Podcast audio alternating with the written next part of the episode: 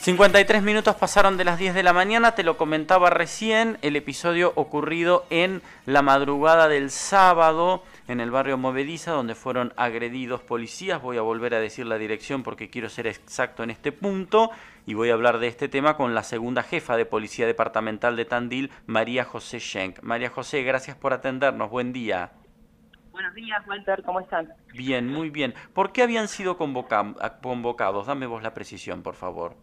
Mira, el, recibimos un llamado al 101 que nos alerta sobre la confrontación entre varios masculinos ahí en el lugar, en Misiones y Pasaje 1, ahí en la movediza, como bien decías vos, en horas de la madrugada del sábado.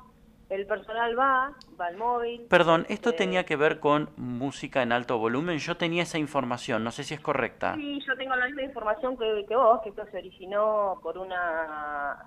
Sí, este, un evento que, habían hecho donde este, había música a muy alto volumen, sí, que era una, digamos, una pelea, una, una confrontación que se daba por una pelea de, vieja data.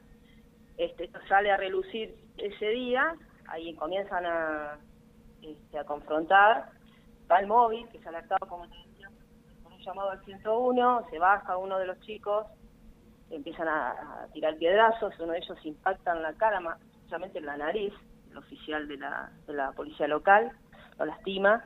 Lo que hace, este, y bien, es replegarse, eh, llamar refuerzos, donde, gracias a Dios, acuden y logramos la aprehensión de tres masculinos. Sí. Entiendo que las agresiones continuaron aún cuando llegaron otros patrulleros, ¿no? Sí, sí, sí la agresión continuó, por eso este, lo caratulamos atentado y resistencia a la autoridad y bueno, las lesiones que sufrió el oficial de policía de la local. Sí, sí, duraron todo el tiempo hasta que fueron aprendidos. Estamos hablando de qué horario más o menos. Y esto fue en la madrugada 5, 5 y 20, por ahí. ¿Es habitual que ocurra este tipo de episodios? Es habitual en algunos sectores que, mantienen confrontaciones vecinales, sea por este tema o por otro, que al llegar la policía nos, nos reciban así, de esa forma, con piedras, para, bueno, obviamente intentar irse y, no lograr la atención de, ellos, sí. No, digo que pasa siempre, pero, pero es habitual. Ahora, la agresión vino si es que sabes, ¿no? Porque no estabas en el lugar. ¿La agresión vino por parte de uno de los dos sectores que confrontaban o en algún momento ante la llegada de la policía los dos terminan agrediendo a la policía? No, no, es uno, uno de los sectores, uno de, los, de las dos este, bandas, digamos, que estaban ahí. Que es la que, la que se pone y se ofusca contra, contra la otra gente y bueno, es la que termina también este, tirando piedras para evitar la, eh, que la policía lo, los aprenda. Claro, que actúe. ¿Eran grupos familiares? no, no, no, son amigos, vecinos, y algunos algunos de la familia también, pero mayormente es como como pasa siempre, ¿no? Uno se pone de un determinado bando, digamos, o lado y este, cuestiona a los demás, no de esta forma, ¿no? Como no debe hacerse, mediante la violencia. ¿Qué estaban haciendo? ¿Una fiesta? Yo la información que tengo este, es que se originó por una pelea de, vieja data, no, no puntualmente ese sábado a la madrugada. Pero bueno, no, no te sé decir este, en qué condiciones, si es que salieron y empezaron a insultarse y eso derivó en lo que finalmente sucedió.